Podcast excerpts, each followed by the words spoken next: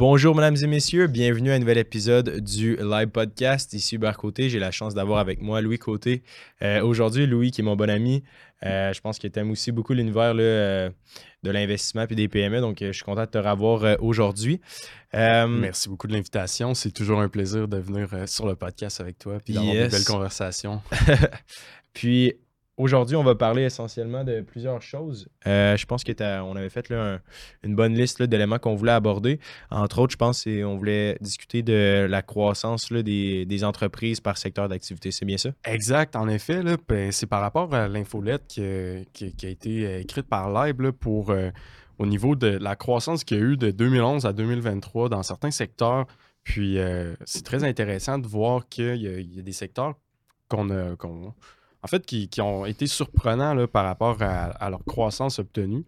Euh, puis aussi pour le futur, parce que là, c'est sûr qu'on regarde dans le passé, mais ça va être intéressant de penser également aux opportunités dans le futur euh, au Québec puis au Canada. Euh, donc, premièrement, le, premier qui est sorti, qui était quand même très surprenant, surtout. moi, il m'a un peu moins surpris, mais je pense que toi, ça t'a quand même bien surpris au niveau de l'industrie de, la construction. donc, un petit peu de méthodologie pour commencer. Euh, comment ça fonctionne l'étude, c'est que ça, catégorise les entreprises qui ont eu au-dessus de 20% de croissance annualisée pendant trois ans au minimum. Puis euh, ça sort le nombre d'entreprises qui, ont eu cette croissance-là, euh, de PME, donc de petites entreprises. puis au niveau de la construction, c'était 7,6% des entreprises qui ont réussi à avoir une croissance de 20% pendant trois ans. Ce qui est quand même remarquable parce qu'une croissance de 20% c'est c'est sûr que c'est énorme là, quand on, met ça sur un. croissance du revenu. Croissance du revenu, exact, sur une base annualisée. Mm-hmm. Euh, puis, euh, au niveau de l'industrie de la construction, moi, je pense qu'au Québec, on sait, on est dans une pénurie de logements.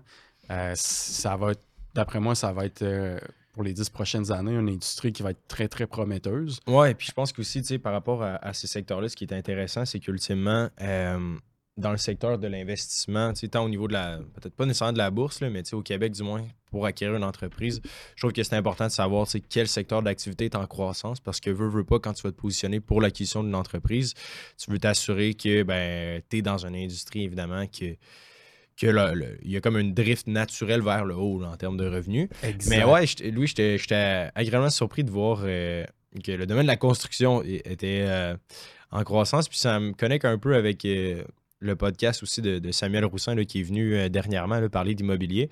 Puis lui, ce qu'il disait un peu, c'est que, tu sais, je sais pas si tu l'as vu l'épisode avec, là, mais c'était quelques semaines, ouais, puis euh, il est entrepreneur, il y a une cinquantaine de, il y a un parc d'une cinquantaine de portes.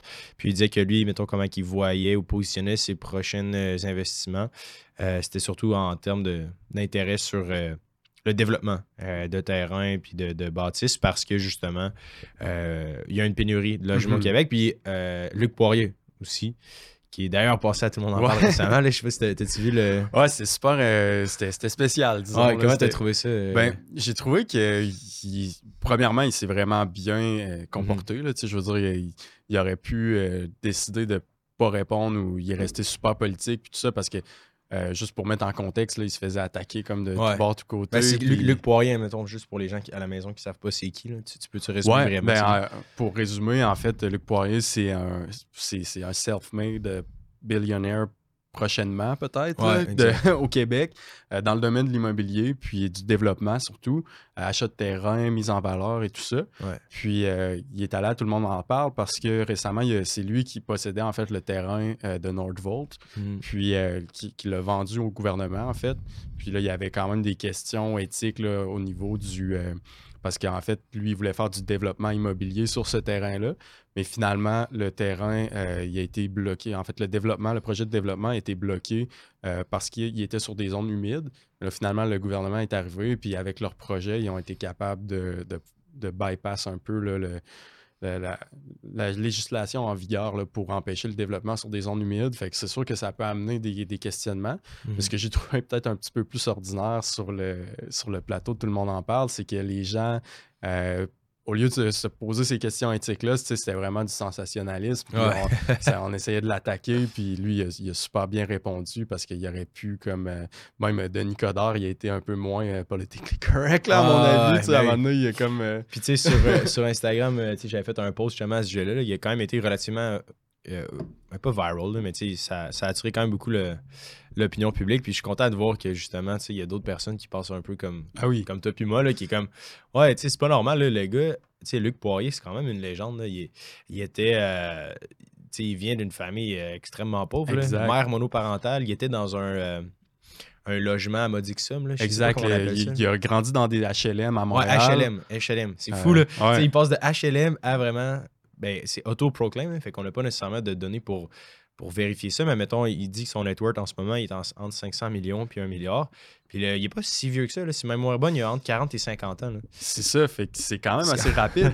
c'est quand même légendaire. De zéro à. Puis, tu sais, je comprends aussi là, pourquoi que. Ça, ça me fait rire aussi là, quand on voit que les, gens ne comprennent pas nécessairement l'argent, surtout au niveau de l'immobilier. Euh, tu sais, que ils ont posé la question tu t'estimes ton network entre 500 millions et 1 milliard, il y a quand même un gros gap.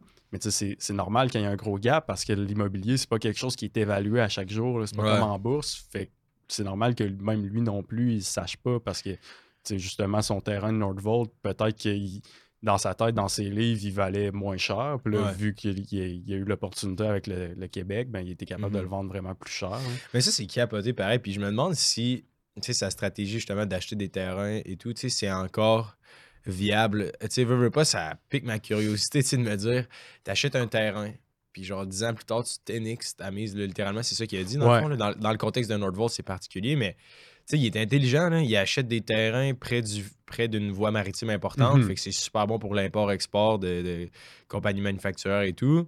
Puis après ça, ben lui, au début, comme il disait, le but, c'est de faire du développement de, de terrain. Fait que mais je suis curieux de voir, je me demande si actuellement, mettons en 2024, ça vaut encore la peine d'acheter des terrains en région et tout. J'ai l'impression que le Québec va valoir très cher parce qu'il veut, veut pas, c'est un pays qui est super bien positionné en termes de développement économique, mais aussi qui est super sécuritaire. Il y a beaucoup de gens qui veulent immigrer au Canada, au mhm. Québec.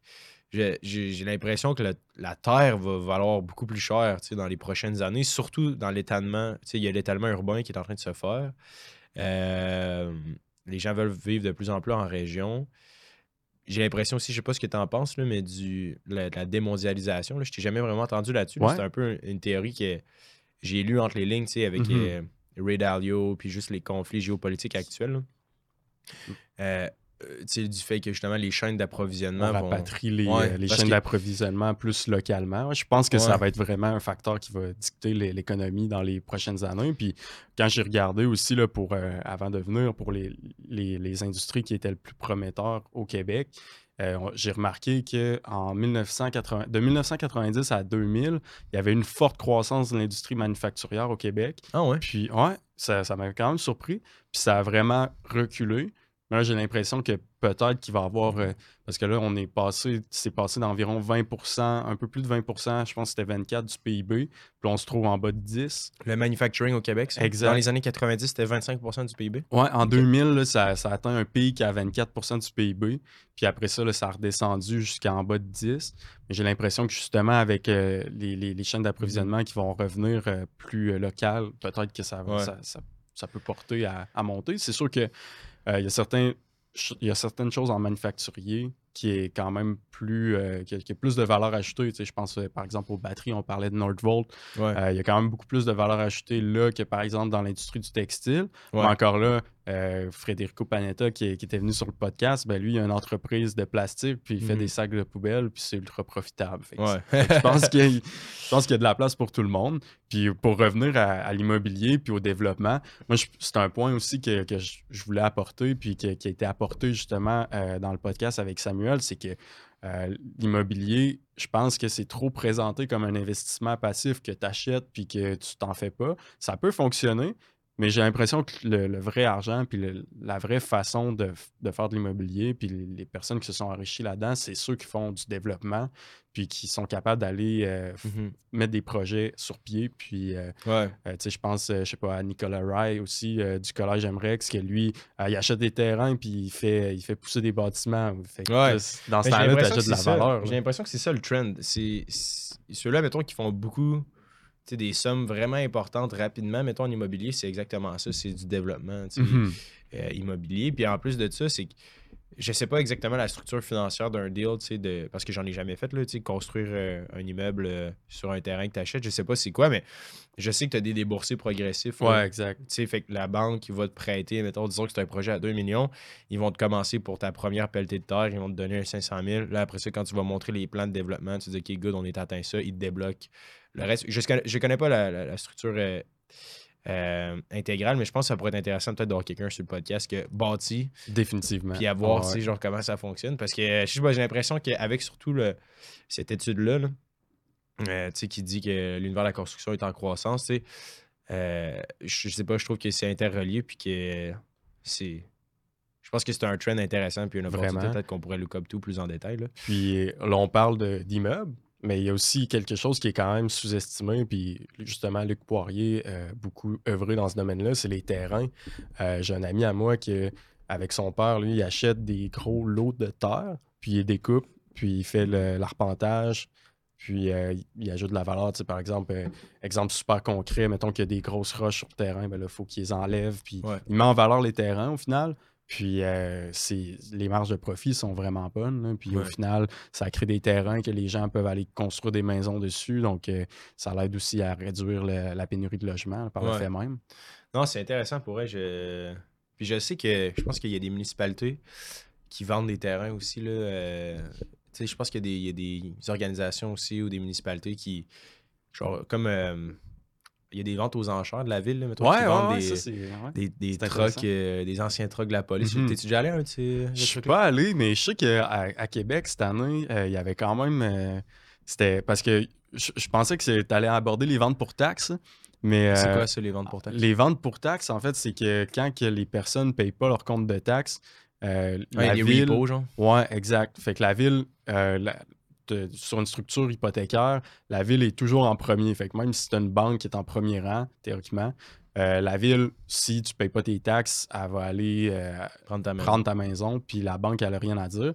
Euh, dans, la vraie vie, si la banque a une hypothèque, souvent ce qu'elle va faire, c'est qu'elle va payer tes taxes parce qu'elle veut pas que la ville se rende là. Mais pour des maisons qui sont libérées d'hypothèque, ou souvent c'est des terrains aussi, justement, mm-hmm. euh, des fois les gens ne payent pas leurs taxes. Puis cette année, à Québec, là, il y avait vraiment beaucoup, beaucoup ah de. Il y en avait vraiment beaucoup. Des terrains, genre? Des terrains, des maisons, puis même ça allait jusqu'à euh, les Stéphane Huot là, qui, a, qui, a fait ben faillite. Ouais, Fait que là, il y avait ces immeubles-là. Non. Fait que moi, je me demandais, tu sais, puis comment ça marche, c'est qu'il faut que tu arrives là puis que tu l'achètes cash. Oh, fait que tu sais, je me demandais, c'est qui qui va arriver puis qui va acheter genre l'Aventura cash. Euh, mais je suis pas allé malheureusement, là, ça donnait pas avec mon emploi du temps. Mais... Ça a-tu été vendu? J'ai pas, pas regardé par la suite, mais j'imagine que oui, parce que c'est comme c'est sûr, tu achètes en, dessous du. Tu achètes beaucoup moins cher. Par contre, euh, c'est ça, il y a, quand même des subtilités, là, puis tu ne viens pas propriétaire immédiatement. Euh, puis, euh, faut, en fait, c'est sans garantie légale. Ouais, ouais, tu achètes tel quel. Exact, exact. C'est comme acheter un mini entrepôt, puis tu sais pas trop ce qu'il y a dedans. ouais, un peu, un peu. ouais. Mais c'est fou, puis j'imagine que ça, pour les terrains, ben, tu as besoin de beaucoup de liquide, mais ça, ça je trouve que c'est moins risqué, justement, là, quand tu vas venir dans une espèce de brocante comme ça de, la ville, acheter un terrain direct. En effet. Ça me semble, ça me semble intéressant. Euh, revenons à nos, à nos moutons, les, secteurs d'activité euh, en forte croissance, là, au deuxième rang dans l'étude de, de l'infolette, industrie de l'information et industrie culturelle. Euh, ça aussi, j'étais agréablement surpris. Euh, par cette industrie-là, c'est quoi? Puis pourquoi est-ce que c'est autant en croissance depuis les dix dernières années?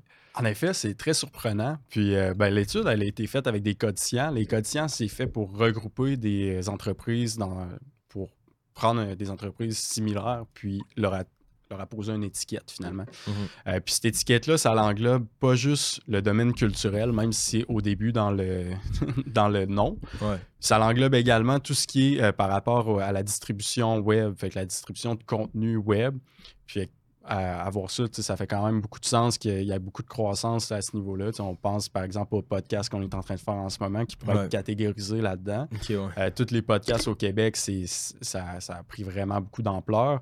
Euh, puis même, ça peut aller jusqu'à de l'hébergement de données sur un site web, euh, des services de Q-Scale, mettons. Q-Scale pourrait possiblement rentrer là-dedans. Il faudrait, faudrait vérifier, mais en effet, là, possiblement. Je ne sais pas si ça rentrerait là-dedans ou euh, sinon, il y a, ouais, probablement en fait, là, parce que c'est, du traitement de données. Mhm. Fait que je veux dire, un data center, théoriquement, ça, ça rentrerait là-dedans ce qui n'est pas nécessairement culturel, mais, euh, Mais qui est- qui, ouais, qui est- ouais. qui est catégorisé pareil. Puis ça, je pense qu'il va y avoir vraiment beaucoup de- d'engouement aussi là, dans le futur.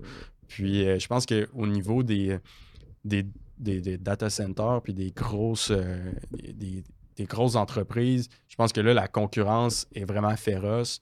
Euh, je pas sûr qu'il y ait de la place pour les PME. Ouais. Cependant, je pense que où qu'il y a de la place puis où qu'il y a beaucoup d'opportunités, c'est pour aider les entreprises à intégrer des solutions Mhm. euh, technologiques ou d'intelligence artificielle dans leurs entreprises à eux.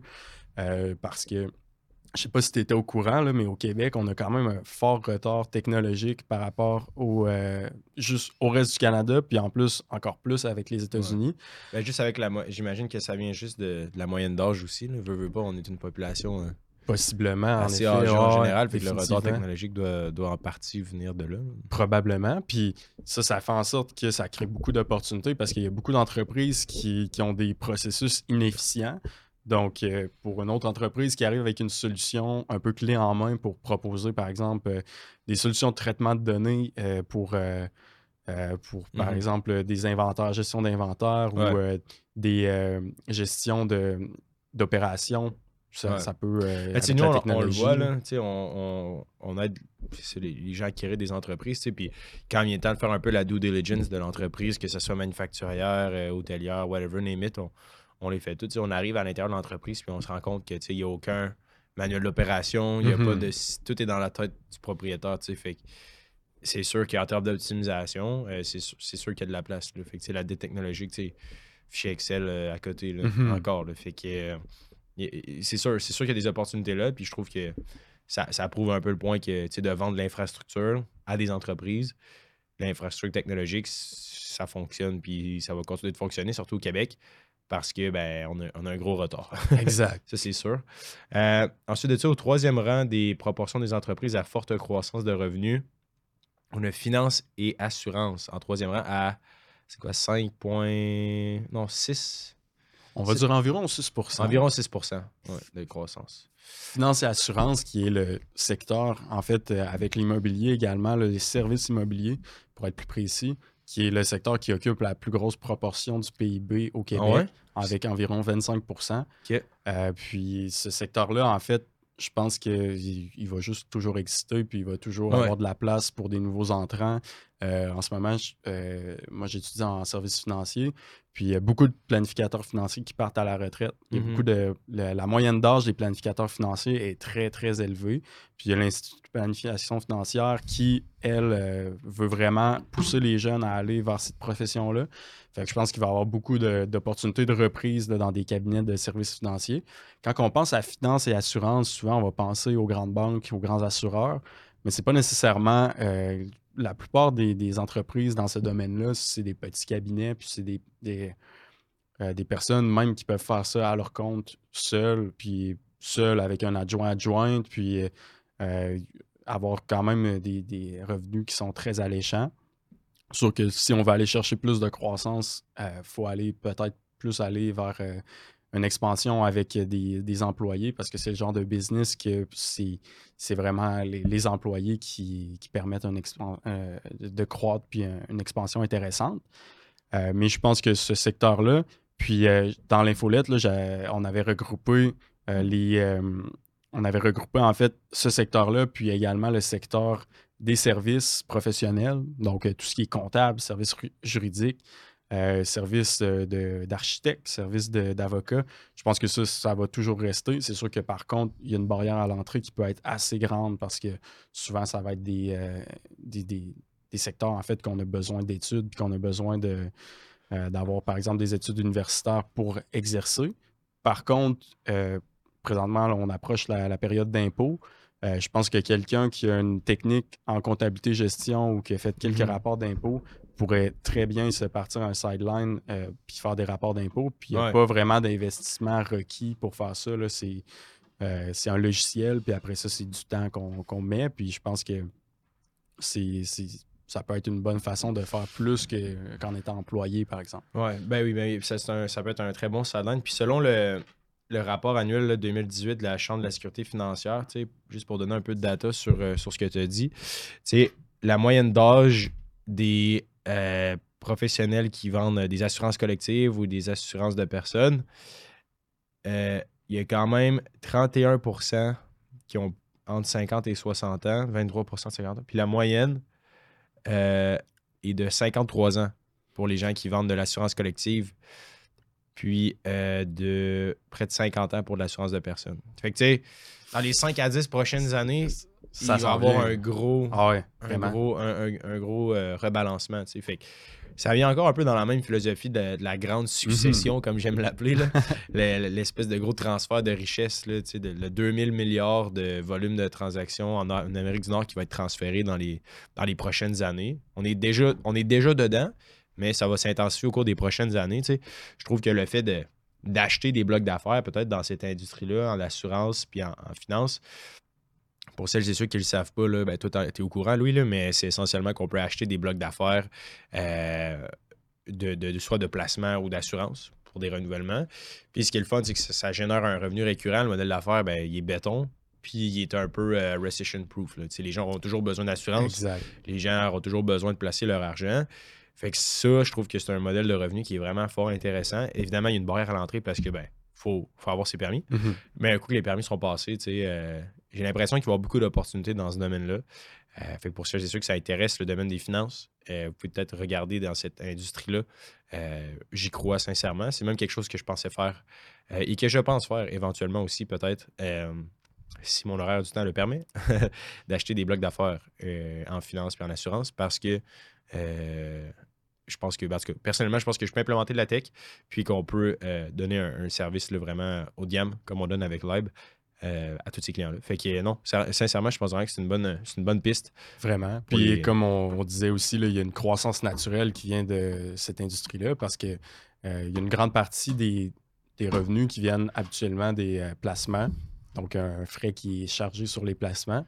Puis on sait la bourse, en général, ça monte over time. Ouais. Fait que si la bourse monte, le frais va, également monter. Là. Donc, euh, c'est gagnant-gagnant parce que la personne qui a ce, type de business-là mhm. fait de l'argent au fur et à mesure où ses clients font de l'argent. Oui. Ce qui est intéressant aussi, c'est ça, c'est que c'est comme un, actif qui gagne en valeur parce que, mettons, disons que tu as 100 millions d'actifs sous gestion, ben, il grossit peut-être pas 10% par année, mais disons 5% euh, par année si on est conservateur. Puis en plus de ça, tu as le cash flow parce qu'il y, a un frais de gestion associé à ça. Puis en plus de ça, il y a euh, la récurrence. Mhm. c'est un peu comme de l'immobilier c'est stéroïde, j'ai l'impression. Euh, parce que, tu sais, dans le fond, tu comme. Ben, c'est ça, tu comme les trois, là, un peu, qu'on recherche toujours. Là. La récurrence, la croissance de la, du, asset en soi, puis le cash flow. C'est un bon point. Fait, en immobilier, c'est plus difficile, j'ai l'impression d'avoir du cash flow. Dans ce cas-là, les marges de profit sont très élevées parce que tu n'as pas d'infrastructure vraiment à payer à part ton équipe de gestion du portfolio en soi. C'est ça que je trouve comme intéressant de ce modèle-là. Euh, Très bon point. En, quatrième position, on va peut-être pas toutes les faire, mais en quatrième position, on a le service administratif. Pourquoi le service administratif est en forte croissance, d'après toi? Très bonne question. Euh, honnêtement, euh, je ne sais pas. Mais honnêtement, je ne sais pas pourquoi le, service administratif est en croissance. par contre, on peut imbriquer ça en fait dans le côté service professionnel, je pense. Euh, donc, euh, j'ai l'impression qu'il y a beaucoup d'entreprises qui recherchent à déléguer certaines tâches, peut-être administratives, peut-être de. Euh, on pense à des assistants virtuels qui deviennent quand même très populaires, puis d'être capable de se concentrer en fait. je pense que les entrepreneurs comprennent de plus en plus le, le, bénéfice de se concentrer sur les choses qui ont le plus de valeur ajoutée dans leur entreprise. Fait que peut-être déléguer certains euh, services administratifs. Mhm. Mais euh, sinon, j'en sais pas plus. Je sais pas si toi, J'ai aucune idée pour services administratifs parce que c'est intéressant, cette étude-là, ces catégories-là, mais par contre, des fois, ça peut être un peu biaisé parce que l'industrie en soi est large. Mm -hmm. Services administratifs, ça peut être, la tenue de livre, ça peut être. Euh, les, répondre aux courriers, whatever it is. Je sais même pas c'est quoi tous les types d'entreprises qu'il y a là-dedans. Fait on va, on va le skipper, ça là. Ouais, exact. ouais, puis on peut euh, passer peut-être à des choses euh, qui feront peut-être rêver certains auditeurs. Ouais, ouais, c'est euh, Moi, je, crois personnellement qu'il va y avoir une grosse croissance des énergies renouvelables. Mm-hmm. Puis j'ai l'impression que les opportunités dans ce secteur-là vont être très intéressantes. je pense à, en fait, c'est quelqu'un de, de, ma famille là, qui a une connaissance qui ont acheté une entreprise d'entretien d'éoliennes. on s'entend que le timing est ultra bon parce que les, éoliennes, euh, il y a des appels d'offres actuellement avec Hydro-Québec. On veut uh-huh. augmenter la puissance disponible du parc éolien. Puis eux, en se spécialisant dans l'entretien d'éoliennes, qui est euh, un domaine quand même assez niché de l'électricité. Euh, donc, en ayant un permis d'électricien, tu peux faire cet entretien-là. Mais ils ont de la formation à l'interne qui permet de, se concentrer sur l'entretien d'éoliennes, l'entretien de ces grosses machines-là. Donc, euh, j'ai l'impression qu'il va y avoir énormément de croissance dans le futur dans ce domaine-là. Ce n'est un parmi tant d'autres. Euh, et peut-être l'installation de panneaux solaires également, euh, qui peut être des services offerts par, par certaines personnes. Euh, on parle beaucoup des thermopompes également. Je pense que même tu as été dans cette industrie-là, si je ne me trompe pas. Euh, non, j'ai jamais Non, ok, excuse. Non, excuse. Euh, fait que c'est ça, les, thermopompes, j'ai l'impression que avec les, subventions qui sont offertes par Hydro-Québec, par les gouvernements, ça va devenir une façon de se chauffer qui va devenir de plus en plus populaire. Donc, quelqu'un qui est capable de capitaliser sur l'installation de ces thermopompes-là, je pense qu'il va pouvoir mm-hmm. tirer son épingle du jeu également. Fait que tout ce qui est l'économie verte, j'ai l'impression qu'il va y avoir euh, énormément de croissance dans les prochaines années. Ben, ça, c'est un univers que je trouve intéressant et qui me passionne aussi. Là, le, surtout au Québec, là, ça vient un peu peut-être louper le début de notre conversation avec Luc Poirier et l'opinion publique par rapport aux gens qui font de l'argent. C'est un sujet qui est hyper tabou puis que j'ai l'impression qu'il est en quelque sorte mal vu. Mm-hmm. Pierre-Yves McSween a vendu 200 euh, 000 exemplaires du livre En as-tu vraiment besoin? Je sais pas, plus, euh, plus j'évolue, puis plus je grandis, plus je me rends compte que tu en as-tu vraiment besoin? Oui, t'en as, en as besoin, ultimement, de, voyager, de passer du temps euh, avec ta famille, de faire ce que tu as envie de faire, de vivre de tes passions. Puis j'ai l'impression que le développement durable, puis pourquoi j'aime ça, c'est que de un, je pense qu'il y a un réel besoin. Puis aussi, ça, s'inscrit un peu dans la mentalité du profit for good. Mm-hmm. Fait que, d'un peu venir éclater le fait que, faire de l'argent, t'es pas obligé d'être euh, un oligarche, euh, vendeur de pétrole, euh, manipulateur, ou, tu vraiment comme... J'ai l'impression que les gens visualisent ou, ou, peignent cette espèce d'image-là du, du capitalisme. Je pense qu'en soi, avec ce qu'on fait, l'initiative du podcast ou whatever, puis les, les projets d'acquisition, c'est de prendre des entreprises justement qui sont un peu inefficientes, les faire tourner vers le développement durable dans le but d'augmenter les marges de profit, puis en même temps de, faire du bien à la planète. Je trouve que c'est possible de le faire. Nous, on le voit au day-to-day, puis ultimement, euh, il y a énormément de subventions et d'incitatifs économiques qui font en sorte que euh, le développement durable tout en étant profitable, ben, on, peut le faire, et puis ça se fait Vraiment. très bien. Il faut juste être, être, conscient des différents programmes puis de savoir c'est quoi un peu les, stratégies. Là, mais, parlant de Profits for Good, euh, juste avant de venir ici, je regardais des articles d'idées euh, justement entrepreneuriales qui étaient bonnes pour la société, bonnes pour la planète. Puis j'ai tombé en fait sur un article qui expliquait qu'il y avait euh, une infirmière qui avait commencé un service de, soins à domicile. Puis hmm. ça, je pense que dans les prochaines années, il va y avoir beaucoup, beaucoup, beaucoup de demandes avec le vieillissement de la population. Les gens veulent de plus en plus rester dans leur maison. Euh, puis euh, on sait que le, secteur public, c'est peut-être les conditions de travail sont peut-être pas nécessairement si bonnes que ça au niveau des, soins. par exemple, pour des, infirmiers, infirmières. Donc, je me dis, si quelqu'un qui est euh, dans ce domaine-là a l'intention d'être euh, euh, entrepreneur, a des, ambitions entrepreneuriales, je pense qu'il va avoir vraiment beaucoup d'opportunités aussi à ce niveau-là, au niveau des, soins à domicile. Puis, ma soeur, ma soeur est infirmière, tu sais.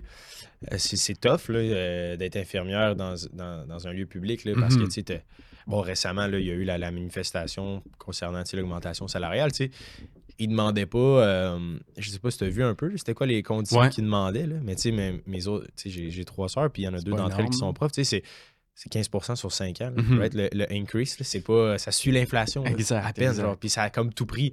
Fait que c'est certain que je trouve que inévitablement, si le gouvernement continue à, à- à maltraiter comme ça le service euh, hospitalier, surtout le, le domaine des infirmiers infirmières, il va y avoir une espèce de, de- révolte un jour où le secteur privé va avoir une forte croissance. Puis je pense vraiment que si les gens sont, sont smart about it puis ils veulent offrir des services euh, de soins à domicile, etc., je pense vraiment. Puis je pense que j'ai vu un peu la même histoire là, où c'est une jeune startup là, qui a commencé à faire ça. Euh, aussi, je pense vraiment qu'il y a des grosses opportunités là, dans ce domaine-là parce que le système actuel est vraiment inefficient. tu sais, Puis il Mhm. ne compte pas le besoin. Fait que je, trouve que c'est souvent là qu'il y a une opportunité. tu sais de scaler rapidement. Fait que, écoute, sur ça, je pense que ça va faire le tour pour cet épisode-là. Euh, merci beaucoup, Louis, pour toutes ces Merci bonnes beaucoup idées. à toi. Puis pour les gens qui ont euh, plus de questions et qui voudraient en savoir plus, euh, écrivez-nous tout simplement en commentaire pour celles et ceux qui nous écoutent sur YouTube. Ça va nous faire plaisir d'y répondre. Et euh, pour celles et ceux euh, qui nous écoutent euh, assidûment toutes les semaines, ben, on se dit à très bientôt.